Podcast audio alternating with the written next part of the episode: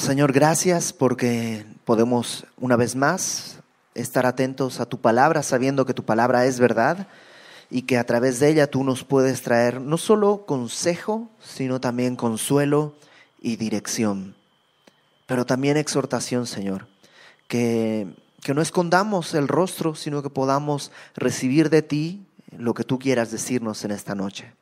En el nombre de Jesucristo, Señor, nuestro Salvador. Amén.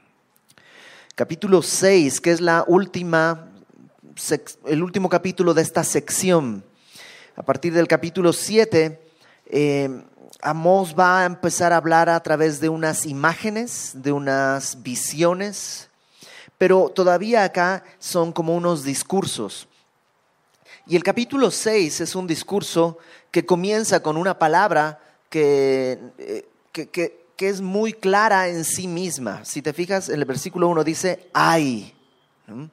Y eso es que Amós se está lamentando por lo que va a suceder. Es decir, ¿te acuerdas que Amós no es de Israel? Él es de Judá, del sur, de Tecoa, pero está profetizando en el norte, en Israel. Pero no está diciéndoles qué bien que les pasa eso, ahora a ver si aprenden. Ja, no, todo lo contrario. Toda la profecía que él ha estado diciendo, que es muy difícil, a él le produce dolor. Él comenzó su profecía en el capítulo 1 diciendo, si, o sea, si el león ruge, ¿quién no tendrá temor? Si Dios ha hablado, ¿quién no profetizará? Entonces Él está diciendo, no es lo que yo quiero, pero no me puedo callar porque Dios lo ha dicho. Y si te ha parecido que el capítulo 5 estaba fuerte, el capítulo 6 está, le decía a mi esposa el día de hoy, cuando lo lees así nada más, realmente no, es súper oscuro. No hay un brillo de esperanza en este capítulo, en, visto así superficialmente. Entonces vamos a comenzar. Dice, ay de los reposados en Sión y de los confiados en el monte de Samaria. Los notables y los principales entre las naciones a los cuales acude la casa de Israel. Em, lo primero que va a decir Amós en este capítulo es un lamento porque hay una seguridad falsa. O sea, ¿te acuerdas que está en el trono Jeroboam II? Jeroboam I es el, que, el primer rey del reino del norte, pero muchos años después aparece Jeroboam II. Y Jeroboam II le toca estar en un tiempo de gran abundancia, de mucha riqueza económica, de gran paz. O sea, es un momento eh, como una edad, digamos, si el tiempo del rey Salomón es la edad de oro, esta es como la edad de plata. O sea, hay recursos, hay paz. Pareciera que Dios les está bendiciendo, pareciera que Dios les está aprobando. Qué peligroso, ¿no? Cuando tomamos una, pues Dios puede tener misericordia y la verdad es que hay días en que puede estar todo bien, pero eso no quiere decir que estamos haciendo las cosas correctas. Simplemente puede ser que Dios, que hace salir su sol sobre justos e injustos, está dándote una oportunidad para que viendo su bondad, tú obres al arrepentimiento. ¿Te acuerdas que dice Pablo? Que es su benignidad la que nos lleva al arrepentimiento. Pero en vez de, en vez de ir al arrepentimiento, ellos se han endurecido y lo primero que dice Amos es, hay de los reposados, los confiados, los, eh, algunas versiones dicen incluso altaneros en Sión y los confiados en el monte de Samaria. Samaria era un, era tal cual, era una ciudad que estaba sobre un monte que tenía una muy buena posición de defensa.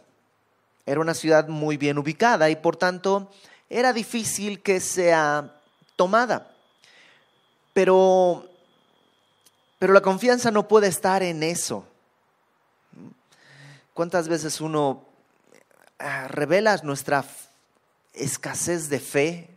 Que tú dices, ah, no tengo trabajo, no sé cómo voy a pagar la renta, ah, no sé qué voy a hacer, confía en Dios, ah, no sé cómo, qué va a pasar, y ahí estamos, ¿no? Todos desconfiando de que Dios va a ser fiel y va a proveer, ¿no? Pero ahí estamos todos, ah, ¿no? Y encuentras trabajo y firmas el contrato y dices, ah, ah, ahora sí todo va a estar bien. ¿Qué quiere decir eso? Que tienes más fe en el contrato y en el hombre que te dio ese contrato que en Dios que iba a proveer. Y no es que esté mal, porque, o sea, entendemos, Dios trajo ese contrato, pero, pero a veces tenemos más, o sea, ¿quién te garantiza que el que va, el que te firmó el contrato en verdad va a cumplir? ¿Qué probabilidades hay de que no te cumpla ni como era, ni, ni, que te paguen como tenían que pagarte, ni el tiempo que te habían dicho, ni de la manera correcta, ni en la fecha adecuada? Realmente hay muy poca seguridad. Son todos pecadores, somos todos pecadores. Nuestra confianza debería estar en el Señor, pero ellos están confiando en Samaria. Están, dice, los reposados en Sión, porque van y, y viajan a Jerusalén y regresan y pues sí, tienen, dice, fíjate en el verso 1, los notables y principales entre las naciones. No se sabe si lo está diciendo con sarcasmo o en verdad eran gente notable y principal entre las naciones, gente importante. Eh, no sé, como algunas figuras de Hollywood que son notables y principales y que llegan a una ciudad y los atienden y los quieren este, eh, apapachar y todo, pero un día pasa la, de moda y ya nadie se acuerda de ellos. Entonces parece que dice, hay de ellos que están confiados, que son notables y principales, a los cuales eh, acude la casa de Israel hasta los de o sea, todo el pueblo van y los consultan y ellos pues se sienten que están en la gloria. Y Amós dice, ay, pobres de ellos. Verso 2, pasada Calne y mirad. Calne es, era una ciudad construida por Nimrod, no sé si tú recuerdas a Nimrod, este primer valiente que está en Génesis, el primer hombre de renombre que construyó esta ciudad y que para el tiempo en el que Amos está escribiendo, Calne ya desapareció. O sea, fue construida por una persona de gran renombre y ya no existe la ciudad. De allí ida la gran Hamat. Hamat está en Siria y Siria, e, e, esta, esta ciudad también ya fue conquistada por los asirios. Y era una ciudad grande, pero tampoco existe ya en libertad. Descended luego a Gat de los filisteos y la ciudad de Gat, de los filisteos, también ya ha sido conquistada. Entonces es como que ellos están pensando, oh, nosotros no nos va a pasar nada. Y Amos le dice, a ver, chécate. Es como que tú dijeras, oh, en Querétaro no nos va a suceder nada. Y te dicen, a ver, mira, Monterrey ya cayó. Y Ciudad de México ya cayó. Y ciudades más grandes ya han caído. ¿Qué crees que te va a proteger de la invasión que viene? Que estás sobre Samaria? No es posible. Ved si son aquellos reinos mejores que estos reinos, si su extensión es mayor que la vuestra. Oh vosotros que dilatáis el día malo y acercáis la silla de iniquidad. No están viendo alrededor. Están confiados y no están viendo cómo el ejército de los asirios está conquistando y avanzando. Y ellos dicen, ah, el día malo no va a venir, no va a pasar nada estoy seguro, estoy confiado, pero su confianza está en un lugar equivocado. Y entonces, como están confiados y seguros, dice al final del verso 3, acercáis la silla de iniquidad. O sea, se sientan a hacer lo perverso porque se sienten seguros. Verso 4. No solo tienen una seguridad falsa, no solo están distraídos de lo que sucede alrededor, de cómo Dios a través de... Eh, nunca, Ah. no, no quiero sonar como de gran experiencia, pero ya tengo algunos años en el ministerio. Y en estos años en el ministerio he visto caer a muchos pastores. Los he visto caer en inmoralidad sexual, he visto caer seducidos por otras doctrinas, he visto caer seducidos por el ego y la vanidad, He visto caer pastores. Y cada que hay un pastor que cae, lo único que viene a mi mente es, híjole, o sea, mañana puedo ser yo. La idea que viene a mi mente es como una guerra. Creo que ya les he platicado esto. No sé si han visto la, primera escena de la película esta de Rescatando al Soldado Ryan, en que están en la entrada a Normandía y están corriendo y ¡pum! El que está al lado cae muerto. Y sigue corriendo y explota una bomba y mueren los que están allá. Y hay veces que yo me he sentido así. O sea, ¿cuál es la diferencia entre este que cayó y yo? La diferencia es un metro, nada más. Teníamos la misma armadura, tenemos o sea, estamos corriendo al mismo lugar. O sea, no es que yo soy mejor, miren, yo sí sé esquivar balas y el pobrecito no sabía. No, un metro, esa es la diferencia, que Dios de mí tuvo misericordia, pero, pero no, no está en mí el que ahora yo he sobrevivido por mi gran fidelidad y mi gran capacidad. No, ha sido pura gracia de Dios. Y a veces vemos hermanos nuestros que caen alrededor y los ves que tropiezan y caen.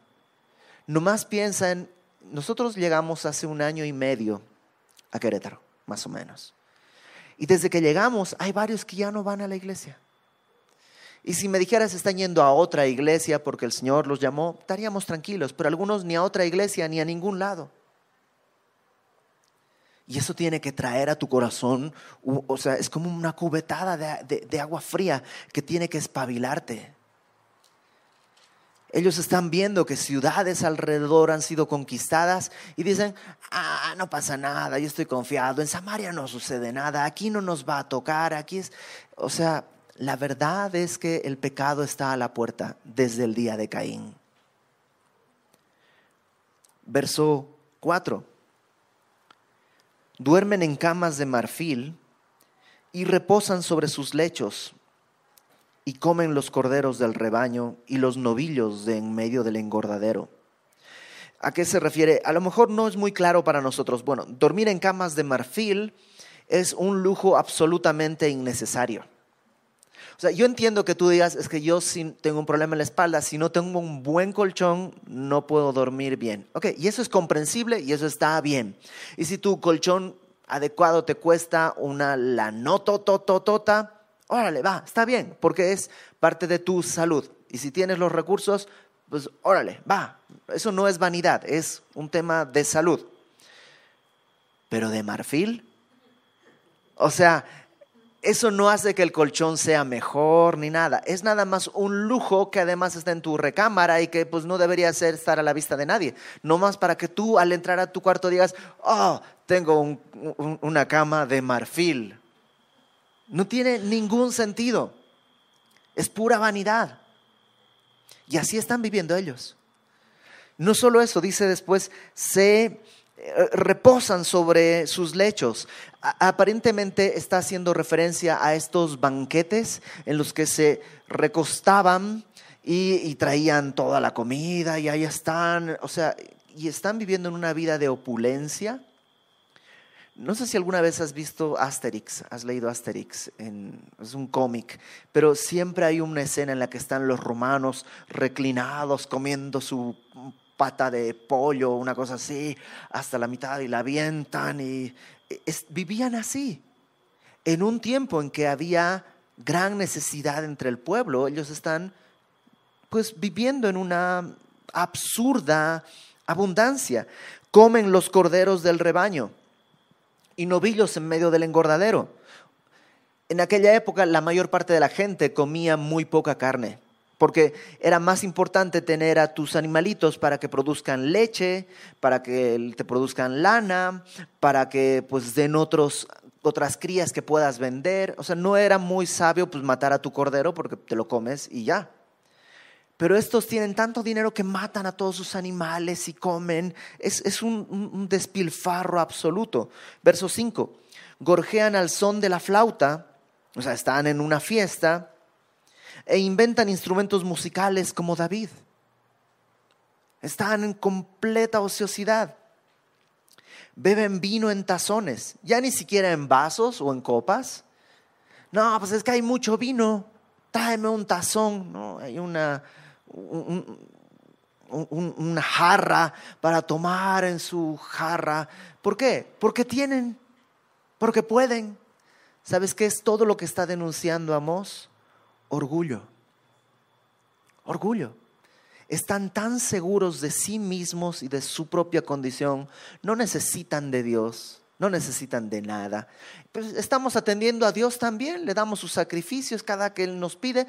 O sea, viven en orgullo, se ungen con los ungüentos más preciosos y no se afligen por el quebrantamiento de José. Ahí está la clave. ¿Cuál es el quebrantamiento de José? Eh, bueno, obviamente José no está hablando de José como una persona, sino como un símbolo. La tribu más grande del norte era la tribu de Efraín, que es la que viene de José. Entonces es un símbolo para decir, ¿saben qué? No les duele la situación que viene sobre toda la nación. Ah, no quiero hablar de política, ok, no estoy hablando de política, pero lo más probable es que como México, como país, entremos en recesión. Es probable. Y porque el mundo entero está entrando en una desaceleración. Y te imaginas el día de hoy decir, pues vamos a despilfarrar y vamos a construir una casa, pero no vamos a construirla con tabique normal, vamos a hacer tabiques de titanio. Y, eh, luego vamos a poner un sistema eh, en contra de temblores. Oye, en Querétaro no tiembla, pero yo quiero ponerle porque pues tengo. Y vamos a hacer comidas y vamos a... Es un despilfarro innecesario y no te preocupa que mañana va a haber gente que no va a tener para comer. Entonces, el problema no es tener dinero, sino la insensibilidad por los demás. Al Señor no le molesta que si, tú, si Dios te ha dado riquezas, o sea, ese no es un problema, ser rico no es un problema. El problema es cuando la riqueza cava en tu corazón y entonces ya no eres capaz de ver lo que está sucediendo alrededor de ti. No les aflige el quebrantamiento que viene sobre José, sobre toda la nación. Por tanto, por todo esto, ¿cuál es el veredicto? Ahora irán a la cabeza de los que van a cautividad y se acercará el duelo de los que se entregan a los placeres. Por todo eso, ¿qué va a pasar? Así como son los primeros en los banquetes, los hombres principales, bueno, así van a ser los primeros en ir encadenados rumbo a la esclavitud. Verso 8. Jehová el Señor juró por sí mismo. Cuando Dios dice algo es verdad, porque Dios no miente. Pero cuando lo jura, imagínate qué tanta seriedad está diciendo. Y cuando jura por sí mismo, qué tan serio hay que tomar lo que Dios dice. Jehová juró por sí mismo. Jehová, Dios de los ejércitos, ha dicho, abomino la grandeza de Jacob, aborrezco sus palacios y entregaré al enemigo la ciudad y cuanto hay en ella. Ellos pensaban, oh, Dios está tan, tan, complacido con nosotros que mira, podemos tener palacios y, y teatros y cosas. Y Dios dice, ¿saben qué? Abomino todo eso. Y voy a entregar todo en manos del enemigo. ¿Qué tan terrible va a ser todo esto? Verso 9. Acontecerá que si diez hombres quedaren en una casa, morirán. Probablemente está haciendo referencia a un sitio que se va a poner sobre la ciudad y el ejército que va a ser derrotado. ¿Te acuerdas que decían que el ejército que saliera con mil va a volver con cien y así? O sea, que va a ser diezmado. Bueno, los que no vayan a la guerra y no mueran y se queden en una casa, van a morir también. Tal vez por la pestilencia, tal vez por hambre, por sed, por enfermedades, pero van a morir. La mortandad va a ser terrible. Y un pariente tomará a cada uno y lo quemará para sacar los huesos de la casa. Entonces, de todos los que han muerto, alguno va a sobrevivir y tal vez movido por alguna misericordia va a agarrar los huesos para como pues darles un tipo de entierro va a tomar los huesos, los va a sacar para quemarlos, para que no queden ahí a la intemperie pudriéndose, sino darles un poquito de honor, de honra. Y este pariente que va a empezar a sacar todos los huesos de la casa, dirá al que estará en los rincones de la casa, ¿hay alguno contigo? Y dirá, no. Y dirá aquel, calla, porque no podemos mencionar el nombre de Jehová. Es una frase complicada de entender. Otras versiones traducen como una conversación. Que este hombre que está sacando los huesos, los cuerpos para quemarlos, eh, se encuentra un moribundo en alguna de las casas y le dice, ¿hay alguien más? Y alguien le contesta, no, te lo juro por... no digas nada. No digas nada. Ni siquiera podemos mencionar su nombre. Porque saben que sus labios son inmundos. Porque saben que no tienen, después de tantas advertencias, ¿para qué invocan a aquel que han rechazado? Entonces, lo que está hablando es no solo eh, una, que la economía va a caer y vamos a ser pobres, sino que además la pobreza va a ser arrastrada hasta el punto en el que las cosas van a ser completamente inhumanas.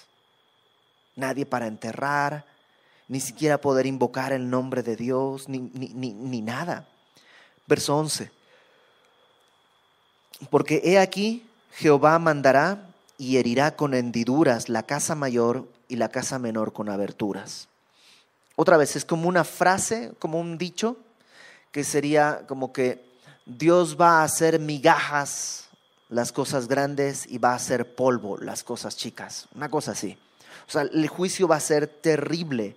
No va a quedar nada de, de tan fuerte que va a venir. Verso 12. Y aquí hace unas preguntas cuya respuesta es muy evidente para ellos. Para nosotros tal vez no es tan claro, pero para ellos sí. ¿Correrán los caballos por las peñas? Está haciendo referencia a las rocas, las rocas que probablemente del acantilado, las, rocas que están junto al mar. ¿Tú vas a sacar a tus caballos a que corran por ahí? La respuesta es no, es ridículo. ¿Ararán en ellas con bueyes? O sea, en las peñas vas a meter ahora, pues, ok, los caballos no corren. Vamos a sembrar ahí, trae los bueyes, vamos a hacer con el arado un camino. Y, ¿Ararán ahí? Y la respuesta es no. ¿Por qué? Es ridículo. Es absolutamente ridículo. Bueno, ¿por qué habéis vosotros convertido el juicio en veneno? Y el fruto de justicia en ajenjo. O sea, el juicio es la razón, la verdad, y la han convertido en veneno. Entonces, cuando dos personas van a juicio, nomás se envenenan. ¿Y no te parece que es mucho nuestra sociedad? Yo me acuerdo que, imagínate, en Bolivia, hace, no sé, 20 años tal vez o más, cuando estaba aprendiendo a manejar, mi papá, dentro de las cosas que me explicaba, me decía, acuérdate, Iber, cuando manejes, un mal arreglo siempre es mejor que un buen juicio. O sea, si chocas, arréglate con quien chocaste, porque si esto se desvía y llega a la justicia, ya se pudrió. Y, y, el día de hoy, en muchos casos, nuestra nuestra realidad es que así pasa. ¿Por qué? El juicio se ha convertido en veneno. El fruto de justicia es ajenjo. Ajenjo es algo amargo. Lo que debería ser deleitoso en realidad es algo amargo. Vosotros que os alegráis en nada, que decís, ¿no hemos adquirido poder con nuestra fuerza? Aquí hay un juego de palabras, porque la palabra nada es en hebreo lo de bar, lo de bar, que es una ciudad. Y la palabra poder en hebreo es karnaim, karnaim, que es otra ciudad. Entonces pareciera como que ellos están diciendo, ustedes se alegran en lo de bar, se alegran de que alguna vez conquistaron esa ciudad y dicen, no tenemos, no hemos adquirido Carnaim con nuestra fuerza? ¿No somos conquistadores? ¿De qué nos estás hablando de que vamos a ser juzgados y que Samaria va a caer y vamos a ser conquistados? No, si nosotros somos los conquistadores de Lodebar y los que hemos adquirido para nosotros a Carnaim. ¿Qué es lo que están haciendo? Después de toda, esta, de toda esta exhortación, siguen orgullosos siguen diciendo, no, ¿cómo crees? Si somos los lo de bar conquistadores. Nosotros no tenemos nada que temer. verso 14. Pues he aquí, oh casa de Israel, dice Jehová, Dios de los ejércitos, levantaré yo sobre vosotros a una nación que os oprimirá desde la entrada de Hamat hasta el arroyo del Araba, desde el norte hasta el sur. Y es curiosa la fraseología, esto de Hamat hasta el arroyo del Arabá, porque acompáñame a Segunda de Reyes 14, por favor. Segunda, segundo libro de Reyes, capítulo 14, verso 23. Segundo de Reyes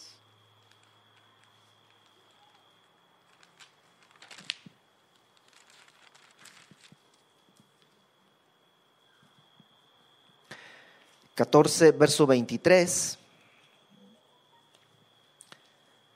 dice, el año 15 de Amasías, hijo de Joás, rey de Judá, comenzó a reinar Jeroboam, este es Jeroboam II, del que estamos hablando, este es el que está gobernando Samaria, hijo de Joás sobre Israel en Samaria, y reinó 41 años e hizo lo malo ante los ojos de Jehová, y no se apartó de todos los pecados de Jeroboam, hijo de Nabat, el que hizo pecar a Israel. O sea, Jeroboam el segundo no se apartó de los pecados de Jeroboam el primero, que comenzó toda la idolatría y todo el problema en Israel. Verso 25.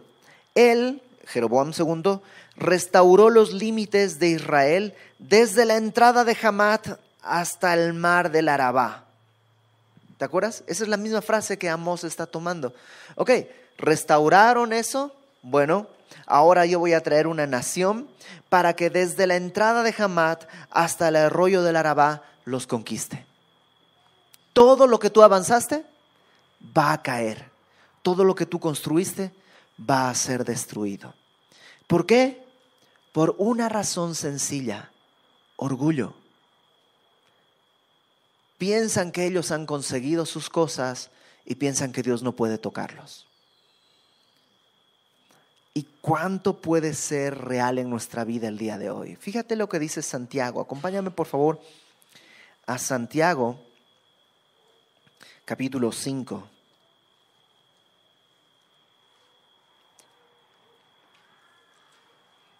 Santiago capítulo 5.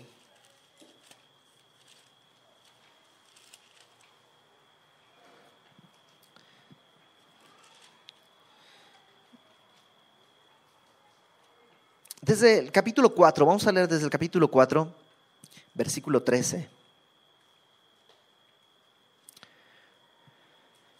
Vamos ahora, los que decís, hoy y mañana iremos a tal ciudad, 4.13, y estaremos allá un año y traficaremos y ganaremos, cuando no sabéis lo que será mañana.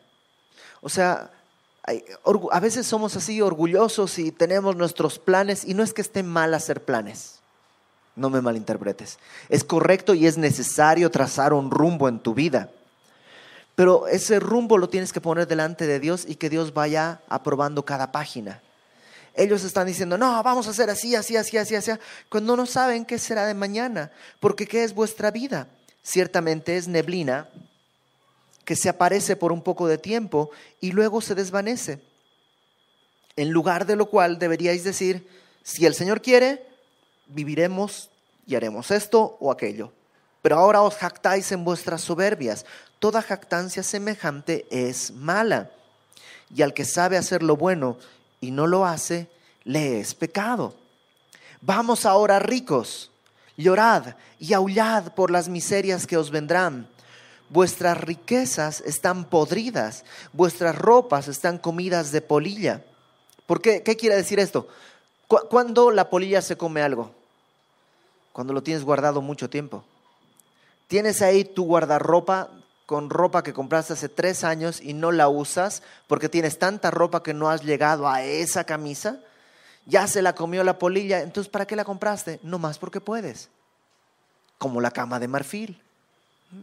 Dice, ya está tu ropa comida por polilla. Vuestro oro y vuestra plata están enmohecidos. Ahí amontonaste tanto que ya le salió hongos de, de que no se usa ese dinero. ¿Para qué lo estás guardando? No, es que para mañana, que es mañana. Ahora, no está diciendo no ahorres o algo así, sino que tu confianza está en eso y tu deleite está en amontonar. Su moho testificará contra vosotros y devorará del todo vuestras carnes como fuego. Habéis acumulado tesoros para días postreros, pero ¿cómo lo acumularon? Verso 4. He aquí, clama el jornal de los obreros que han cosechado vuestras tierras, el cual por engaño no les ha sido pagado por vosotros. Ándale. ¿Alguna vez leíste Mafalda? Manolito decía siempre, no se puede amasar una fortuna sin hacer harina a los demás. Y muchas veces es cierto, no siempre. Hay gente que tiene dinero. Yo tengo amigos que tienen mucho dinero, que Dios les ha bendecido de manera así, a manos llenas. ¿Y qué hacen con todos los bienes que tienen? La verdad, nos han bendecido a muchísimos. Una persona, un amigo mío, tiene una casa en la que ha recibido a todos, nos ha recibido a todos, incluso en fechas donde Él no está. Mira, toma las llaves, aquí está, vete, ya te dejé la, la cena lista, tú llegas, pasa un fin de semana con tu familia. Ah, pues es que querían, no, pues dile a los que quieran, vayan, ahí está todo lleno, usen todo. Y, sabes qué, es, simple, no es pretencioso, es generoso. Entonces no está hablando de tener, sino que qué hicieron con lo que tienen y cómo lo obtuvieron. Dice que acá lo obtuvieron engañando a jornaleros que no les han pagado y el cual por engaño no les ha sido pagado por vosotros, y los clamores de los que habían cegado han entrado en los oídos del Señor de los ejércitos. O sea, eh, lo que lo que ellos están reclamando como suyo, Dios lo está escuchando. Y Dios va a traer la factura. ¿Habéis vivido en deleite sobre la tierra y, sido disolutos? ¿Habéis engordado vuestros corazones como el día de matanza? ¿Habéis condenado y dado muerte al justo y el que no os hace resistencia? Es lo mismo que Amós. Entonces, Amós escribe hace 27 siglos. Santiago escribe hace 20 eh, siglos. Y el día de hoy podríamos decir, pues no ha cambiado mucho. No ha cambiado mucho. Dios no ha cambiado. Y Dios quiere llevarnos al arrepentimiento. Dios quiere que tú y yo vivamos con libertad. No en orgullo. Acuérdate que el orgullo es simplemente la antesala de la caída antes de la caída está el orgullo, la altivez de espíritu. Todo lo que tú tienes, ¿sabes qué? Dios te lo dio para que disfrutes. Pero agárralo con pinzas, así con dos deditos, para que cuando Dios diga, vamos a pasarlo para acá, no te cueste soltar. No confíes en las cosas de este mundo. Y no te ensoberbezcas por la posición que Dios te ha dado. Ok. La próxima semana Amós les va a explicar por qué el juicio de Dios es tan severo. Y lo va a hacer con varias imágenes. Pero tenemos esta semana para poder ordenar nuestra vida y nuestro corazón al respecto de lo que Dios nos dijo hoy. Vamos a orar. Señor, gracias porque en verdad tú has hecho salir tu sol sobre justos e injustos y de muchas maneras habiendo nosotros actuado de manera incorrecta, no hemos recibido tu juicio, sino bendición. Perdónanos si hemos tomado tu bendición como una aprobación a cosas que sabemos que están mal. Si estamos en pecado de alguna manera y tú no has traído juicio, Señor, que no nos engañemos. Que el día de hoy sepamos con certeza que tú no puedes ser burlado. Que tú traerás juicio. Permítenos arrepentirnos cuando todavía hay tiempo para ello. Gracias Señor, porque podemos ver tu misericordia el día de hoy renovada. Que no sea en vano, Señor. Te lo pedimos en el nombre de Jesucristo nuestro Salvador. Amén.